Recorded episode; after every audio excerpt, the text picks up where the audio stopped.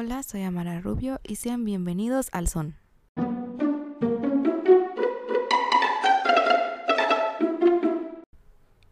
Un podcast de baile donde lo más importante es la pasión que sientes por bailar.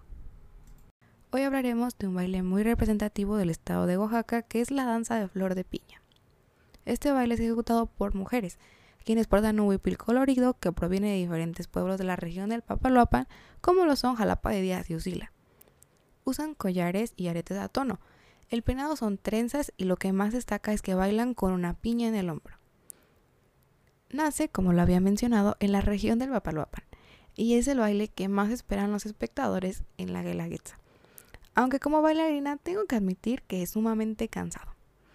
Pero dime, ¿conocías esta danza? No dejes de seguirnos para saber más.